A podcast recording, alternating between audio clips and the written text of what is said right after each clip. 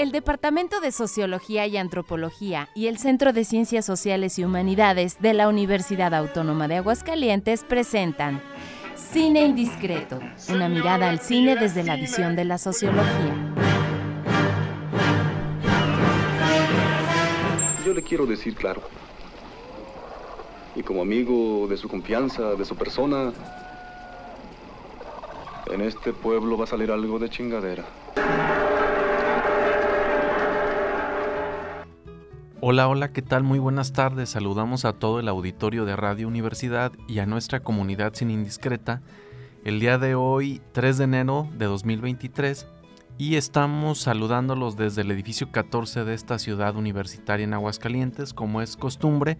Saludo con muchísimo cariño a mi muy estimado amigo Luis Daniel Cueto López. ¿Cómo estás, Luis Daniel? Hola, hola, buenas tardes. Eh, feliz año nuevo para todo nuestro auditorio sin indiscreto, para todos nuestros compañeros aquí en la universidad, a nuestra productora María Hernández. Para ti, amigo, que, sea un año muy productivo como siempre, ¿verdad? Muchas gracias. Afortunadamente es muy productivo, ¿verdad? Así es. Entonces, y bueno, ya esperando, ya en vísperas de, de la llegada de los Reyes Magos, aunque en esta región del país pues eh, no son muy eh, socorridos o, este pedidos por los niños, ¿verdad? Porque sí, acá más bien es el niñito Dios. Niño Dios o hasta Santa Claus, ¿verdad? Así es. Este, pero bueno, de todos modos, habrá quienes todavía aquí en, Aguascalientes, pues sí, sí, este, esperen por ahí los regalos, ¿verdad? De los, de los Reyes Magos. Entonces, eh, pues feliz año nuevo nuevamente para todos y bueno, vamos a, el día de hoy a comenzar con, una nueva película que vamos a abordar. En este caso es una, película basada eh, en hechos históricos, Canoa, ¿qué te parece? Así Es. Bueno, pues eh, anticipamos, seguramente el auditorio lo sabrá, es una película que refleja una historia muy trágica, ¿verdad? Pero em, digamos es un... Es, refleja también un momento histórico muy particular de un tipo especial de México profundo, ¿verdad? De un México profundo. Y vamos a ver em, qué lectura podemos tener de esta interesante película. Bueno, pues comenzamos. Comenzamos. La película. Bien, vamos a comentar un filme como lo ya lo habíamos anticipado que en gran medida tiene el formato de un documental respetable auditorio. Se trata de una película que también es, eh, como otras que hemos comentado aquí en este programa Sin Indiscreto, que siempre, bueno, al menos en mi experiencia hemos visto que es material de apoyo en disciplinas de las ciencias sociales, particularmente en la historia y la sociología. Esta es una historia trágica que de alguna manera sirve para denunciar el linchamiento de trabajadores de la BUAP que tuvieron que hospedarse por una situación particular en el pueblo de San Miguel Canoa, en donde pues fueron confundidos con comunistas y son linchados por parte de los laicos enardecidos en ese momento en ese lugar. Eh, también eh, hay que decir que bueno, esta película muestra un tipo particular de México en donde las tensiones entre la ideología religiosa del catolicismo chocan por completo con una ideología que también estaba muy difundida a nivel global, que es el comunismo. Entonces es muy interesante cómo vamos a ver esta colocación donde hay un encuentro entre lo global y lo local. Pues sí, Pedro, la verdad es una historia muy este, trágica, como tú bien lo has mencionado, porque eh, desde luego que una acción social de este tipo pues llama poderosamente la atención. Uno pensaría que el, tema de los linchamientos ha quedado atrás, ¿no? Que como sociedad hemos, de alguna forma, sociedad mexicana, ha, habido una evolución positiva, pero sin embargo, eh, lo comentábamos ahorita antes del arranque de la emisión, Pedro, bueno, son situaciones que en la actualidad aún ocurren, principalmente en localidades curiosamente muy, muy cercanas a las grandes ciudades, ¿no? En este caso San Miguel Canoa, a menos de 10 kilómetros de la capital del estado de Puebla, sobre las faldas de la Malinche, ¿verdad? Así por cierto, es una región muy, muy, bonita, Pedro. Cada vez que voy, paso yo por ahí, este, ya te lo he platicado, me encanta ver los volcanes y la parte de, del paisaje, ¿no? De estos tres volcanes, este, el Popo, el Iztaccíhuatl y la Malinche, ¿verdad? Entonces, son situaciones que lamentablemente aún, aún continúan sucediendo eh, en la periferia de la, de la, gran ciudad de México igual, en, la delegación Tláhuac, este, pues es frecuente de alguna forma escuchar de estas situaciones, Pedro. Así es. En lo que respecta a la parte de la, de la ficha técnica de, de la película, tenemos que, bueno, es de 1975 eh, la dirección de Felipe Casals, desde luego, el guion de Tomás Pérez Turrent y la fotografía de Alex Phillips Jr. ¿sí? El reparto integrado por Arturo Alegro, Carlos Chávez, Ernesto Gómez Cruz, Jaime Garza, un joven Jaime Garza, Enrique Lucero, gran actor Enrique Lucero, sí, un poquito este, ahí eh, desconsiderado por parte del gremio, pero un gran, gran actor. Eh, Rodrigo Puebla, Sal Sánchez, Salvador Sánchez y Roberto Sosa. ¿Sale? Entonces. Bueno, pues vámonos con lo que sigue. Vámonos. El análisis. Vienen a matarme. Vienen a quemar al príncipe San Miguel. Van a llevar a sus hijos para ser los servidores del diablo. Bueno, entonces tenemos que, eh, vamos a analizar la película Canoa de Felipe Casals, amigo, un director muy importante en nuestro país que eh, además de haber trabajado con esta, con esta cinta, bueno, desde luego unos grandes clásicos ¿no? del cine mexicano de la década de los 70, principalmente una gran camada de, cineastas, ¿no? Felipe Casals, Jaime Humberto Hermosillo, orgullosamente hidrocálido, ¿sí? Eh, entonces tenemos esta, esta camada de eh, cineastas que, de alguna forma eh, fueron grandes críticos sociales, ¿no? En el caso de, de, Casals, bueno, además de Canoas, tenemos El Apando, lo recordarás, Pedro, de 1976. Las Poquianchis también, una propuesta muy interesante. Los Motivos de Luz, bueno, grandes, grandes películas, Pedro. Eh, bueno, está planteada, desde luego, basada en esta historia real, que ya hemos comentado, amigo, y la verdad es que es muy interesante esta propuesta, ¿no? Muy arriesgada, muy valiente por parte de Felipe Casals, Pedro. Sí, a mí me gustaría resaltar, fíjate que a diferencia de otras películas que hemos analizado, particularmente mm, producidas al a final de la década de los 60, pero también al principio de la década siguiente de la de los 70, como aquí ya hay un atrevimiento, o sea, si anteriormente había habido como un cuidado, respecto a que los uniformes burocráticos, en este caso de la iglesia y de la policía, no salieran, aquí sí ya salen. Entonces esto también es algo muy interesante porque es un tipo de denuncia hacia una actitud este, social que definitivamente es reprobable. Entonces esto también es un componente muy, muy interesante en cómo se va, se va articulando este lenguaje cinematográfico y los mensajes también em, cada vez, digamos, son más complejos en la producción del cine. Oye, Pedro, pero digamos que el planteamiento de la historia es muy interesante porque está situada en un contexto político muy álgido, muy, muy difícil, ¿no? Para nuestro país. Estamos hablando de de estos años posteriores al movimiento del 68 que, que, culmina de una manera trágica el 2 de octubre y además del, jueves de Corpus, ¿no? El, llamado al CONAZO de 1971. Entonces son dos situaciones políticas en la cual está inmiscuido desde, luego la comunidad estudiantil apoyada por, por grandes sectores de, nuestro país, ¿no? El sector obrero, el sector educativo, este, de alguna manera amalgamados y que se, generó esta fuerza suficiente para generar una presión muy interesante, ¿no? Así es. Entonces, la situación es la siguiente. Varios trabajadores, me parece que eran seis trabajadores de la Universidad Autónoma de Puebla, la Benemérita Universidad Autónoma de Puebla, así es. sí, eh, deciden, aprovechando una, un, periodo breve periodo vacacional, deciden este, escalar la Malinche, ¿no? Pasear, pues, en un fin de semana ahí, este, en este, en este volcán y entonces, eh, para poder llegar al volcán, pues tienen que atravesar pues, ya la, parte del pueblo de San Miguel Canoa, ¿sí? pequeño pueblo de alrededor de 5.000 habitantes. Entonces, la situación eh, es que eh, de alguna forma los confunden en, en, el poblado se, se, corre el rumor de que son comunistas y que van a llegar a, violar a las mujeres, a robarse a los niños, a generarte un desastre y a colocar una bandera rojinegra en el templo de, San Miguel, ¿verdad? Que, esto desde luego genera una, eh, un descontento social, también fortalecido por la parte de, las autoridades del clero, ¿no, Pedro? Así es.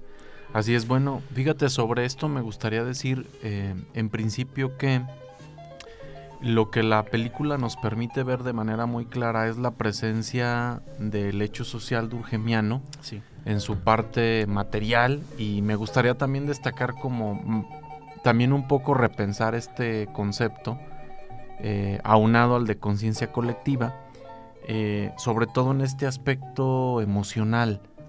¿no? Em, digamos que la, la, la, gran pregunta que podemos hacernos como consumidores de este producto es entender cómo hay una especie de, digamos, de germen de la, de la emoción que tiene que ver con em, atender, ¿verdad? Este, socavar, digamos, esta presencia de algo que le puede hacer daño a la comunidad y que, eh, digamos, bajo el grito de guerra, ¿verdad? Bajo la utilización de, del arma blanca, de lo que tienen a la mano, palos, piedras, antorchas, exactamente, es como eh, detener, ¿verdad? Algo que puede constituir el peligro para la comunidad.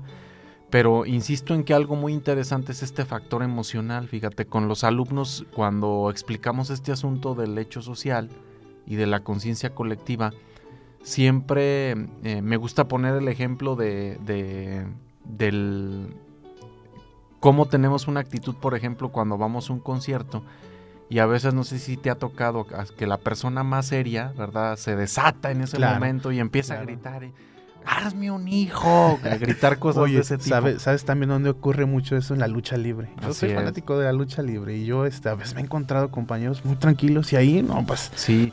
Oye, el, otro día que estabas, este, que estabas viendo el, ah, fútbol, ahí en el, sabes que soy muy fanático. Te decía yo que eh, volteé e incluso te vi como que, como que te transformaste, ¿no? Pues Entonces... Es algo, digamos, difícil de comprender en, en primera instancia, pero bajo este asunto del, orientarnos por las emociones, vamos conectando con los demás, porque no solamente se vive, o sea, también se contagia, también se contagia y entonces al calor de todo esto, ¿verdad? Algo que algunos autores han llamado el momento caliente del, movimiento, del levantamiento social, ¿verdad? Se da, se da esta situación de conexión y entonces es cuando puede, puede eh, puede pensarse eh, como, como un arma muy nociva, en este caso para, pues para hacerle daño al adversario. Pues muy interesante, digamos, la parte teórica que nos ofrece un clásico de la sociología como es Emilio Durkheim. Así En la parte, yo, yo me inclinaría más eh, en esta en este planteamiento que hace el director, donde obviamente se, se caracteriza a la sociedad con una este, cohesión social muy intensa, que es la, una de los perfiles muy interesantes de, de, de, de las sociedades con solidaridad mecánica, recordarás, Pedro, ¿sí? Y con esta parte de, este, legal del derecho represivo, donde prácticamente la parte este, de la autoridad eh, legal, pues no está, no está presente en el momento del linchamiento. o lo está ahí muy, este, creo que hasta estaba tomado por ahí el presidente municipal. Este, muy desconectado de la situación, ¿verdad? una situación totalmente desbordada.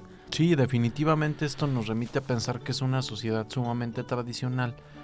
Sí, como bien lo mencionas, em, regida por este tipo de solidaridad eh, muy, muy mecánica y uno de los rasgos que lo distinguen efectivamente es el derecho represivo. Ahora, fíjate algo que, en, digamos, la película también me hizo pensar en en el comparativo entre ese tipo de sociedad y lo que tenemos aquí en Aguascalientes. Mm, y esto es mm, cómo hay diferentes maneras de pensar la relación entre el clero católico y los laicos. O sea, de manera general sabemos que el laicado, que es un componente, de hecho el más vigoroso del, mundo católico, eh, se ha pensado siempre como un brazo eh, operativo del clero. Y sabemos que pues esta relación es indisociable, ¿verdad? El clero depende muchísimo del laicado y el laicado necesita la orientación y la guía moral y espiritual del clero. Sin embargo, yo creo que sí cada región de nuestro país tiene, plantea una relación distinta eh, de estos dos grupos, digamos. Mm, por ejemplo, fíjate, yo en lo que he investigado del fenómeno religioso, yo observo cómo en la región de Aguascalientes, en sociedades como Rincón de Romos, en sociedades como la de Aguascalientes o en la de San Juan de los Lagos, mm, esta relación siempre se da en términos de una redistribución del poder. Em, el clero siempre toma en cuenta a los laicos por muchas cosas, porque son los que aportan el dinero, eh, las relaciones, las redes, etcétera, etcétera. Pero también el laicado respeta muchísimo al clero porque son los que están distribuyendo los bienes de salvación. Entonces, en esta película lo que vemos es, mm, digamos, un asunto en el que hay una monopolización del bien de salvación, pero también en donde esta dirección, esta tutela completa del clero hacia el laicado, los puede guiar y orientar hacia acciones como esta que vemos, ¿no? Entonces, eh, supone también un momento histórico muy interesante, mm, pero también en donde, en donde el clero juega un papel importantísimo para, ahora sí que para manipular y para controlar completamente al laicado.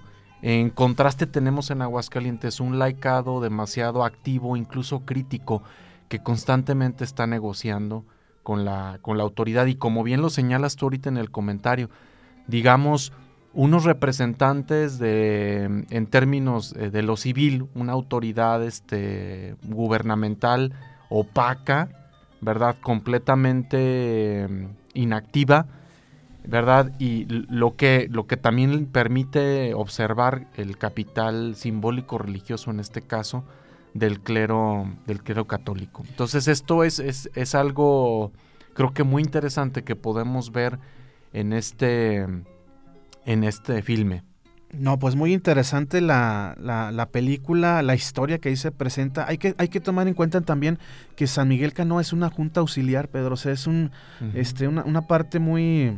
Eh, no es un municipio, es una localidad perteneciente al, municipio de Puebla Capital. Entonces, de alguna forma, estos, todos estos factores favorecieron esta situación, ¿no? Del linchamiento. Entonces, bueno, recordar también que el derecho represivo eh, se caracteriza por esta parte donde la sociedad, en este caso una sociedad eh, con muy pocos eh, este, individuos sociales, estamos hablando de una pequeña población, toma el control y de, de una forma ejerce este, la justicia en este caso, pues totalmente es una injusticia en realidad, ¿verdad? Pero ejercen el control y deciden ejecutar a estos, estos personajes, ¿verdad? Entonces es una película muy, muy interesante, muy, muy cruda. Sí, fíjate que también lo, que podemos eh, observar es mm, justamente cómo esta sociedad, que evidentemente es compleja, donde ocurren estos acontecimientos, Mm, está caracterizada, digamos, por un, proceso de secularización que va muy lento, ¿no? Entonces, dado que la vida religiosa tiene un centro en este tipo de sociedad, es por eso que una actitud que tiene que ver con el cuidado de lo colectivo, con preservar lo colectivo y con ejercer esto que tú llamas, que Durge me ha llamado, ¿verdad? Que tú recuerdas el derecho eh, represivo, ¿verdad? Tiene, tiene un componente ahí clave en el que evidentemente quieren restablecer o asegurar este orden. Muy bien, pues vamos con, con lo que sigue. Sale, amigo. Vámonos.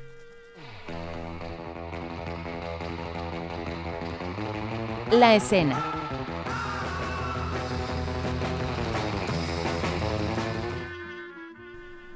Eh, la escena, amigo. ¿Cuál elegiste? Fíjate que, bueno, no sé cuál habrás elegido tú, pero eh, quizá también tiene que ver un poco con mi biografía. Fíjate que para mí fue muy emblemático mm, encontrar en el desenlace de este filme eh, imágenes que tienen que ver con la fiesta dedicada a San Miguel Arcángel. Mm, y es que yo cumplo años el 29 de septiembre. Entonces, eh, es, es algo que me llamó muchísimo la atención primero por entender cómo la imagen religiosa y el papel que juega San Miguel Arcángel en el devocionario católico es interesante y ha evolucionado. O sea, durante algún tiempo mm, San Miguel Arcángel fue utilizado como un instrumento de evangelización, de hecho de conquista espiritual. ¿verdad? Eh, San Miguel sigue teniendo una presencia muy importante en todo, en todo el Valle de México. Fíjate, y en contraste en, un territorio como, como Aguascalientes, mm, en el proceso de evangelización la cruz fue muy importante y eh, un, un, símbolo como el de San Miguel como que no tuvo tanto éxito y más bien fue sustituido por la presencia de la Inmaculada, de estas Inmaculadas que, que, sin duda simbraron la pacificación de, de, esta región. Pero fíjate cómo, en, al menos en, incluso en la portada de la película vemos a, San, Miguel. Sí, ahí se, se aprecia. Sí, pero, pero digamos hay una resignificación del símbolo porque, mm, bueno, primero entender que actualmente, y este símbolo tendría que ver con asegurar la salvación, ¿verdad? Alguna vez escuché decir por ahí en, una, a un informante dentro de una investigación que él quería estar bien con San Miguel porque él es el que guardaba la puerta del cielo. Entonces, cuando tú estás bien con el portero del cielo, pues tienes el ingreso al cielo ya segurito, ¿verdad? Entonces, em, digamos, hay un cambio en, cómo hay una recepción del símbolo en el cristianismo católico, pero en la película también lo que vemos es cómo aparece como una crítica, es decir, se resignifica esta textualidad de, San Miguel y ahora lo vemos como un símbolo de opresión de la diversidad, que es lo que tiene en los pies este San Miguel, ¿verdad? Pues a Satanás, al demonio, a la serpiente entonces todo lo que constituía un peligro para el mundo católico es, es este, reprimido completamente por San Miguel. Y entonces es muy interesante cómo a final de cuentas quien triunfa es este, el reino de los cielos, en este caso representado por, por San Miguel, y todo lo que constituye la, la diversidad, en este caso un pensamiento que venía pues sí, de una influencia global, en este caso el, comunismo, es completamente reprimido y por eso me quedo con ese Sale, no, fíjate que para mí fue un poquito difícil elegir una escena porque es una película bien planteada. De hecho, al inicio se ofrece, se nota que hubo un trabajo de investigación muy arduo porque se hace un este, análisis de la población en términos socioeconómicos, sociodemográficos, temas de educación. Entonces, y este personaje eh, que sale al inicio, que nos está platicando el panorama de, la sociedad de San Miguel Canoa, es muy interesante. Pero mira, este, bueno, y sin, sin dejar de lado el sermón, ¿eh? el sermón del, sacerdote de la comunidad también es muy interesante, pero yo, yo elegí este, la parte donde eh, curiosamente, una de las autoridades del pueblo es el, locutor, el que, el que este, pone las canciones y luego por ahí eh, cobra de alguna forma por mandar mensajes a la comunidad. Y, se nota esta parte de, la autoridad que ejerce cuando por ahí está tirado un borrachito a las afueras de la, de la casa, de, donde, donde está transmitiendo el, el locutor y, por ahí hace un mensaje de que vengan por el, por la persona, ¿no? Porque este, y que si no, este, va, va a seguir cobrando porque no paga, no pagó el servicio. Creo que por ahí solicitó una canción y no pagó el servicio. A mí sí me hizo un poquito este, divertida esa parte, pero eh, sin dejar de lado que, también ejerce esa autoridad, ¿no? Claro, el poder. muy interesante. el poder en este caso de los medios de comunicación. Sí, a mí me gustó esa parte este, donde está tirado ahí. Está la, canción de Las rejas no matan, que esa, me llega, Pedro, la de Javier Solís. Sí, la verdad. Excelente, amigo. Órale, pues. Pues vámonos con lo que sigue. Cinco empleados de la Universidad Autónoma de Puebla fueron linchados esta noche por más de 2.000 habitantes del pueblo de San.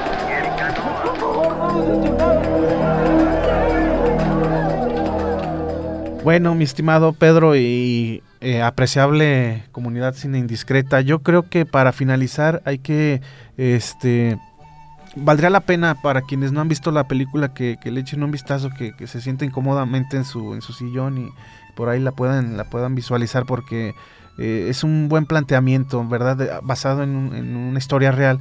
Y yo creo, yo considero que las secuelas que ha, tenido en este caso la comunidad de San Miguel Canoa es muy interesante. Fíjate que estaba leyendo yo una nota relacionada precisamente a las secuelas y muy difícilmente le, personas que son originarias de San Miguel Canoa logran conseguir un, empleo, fíjate.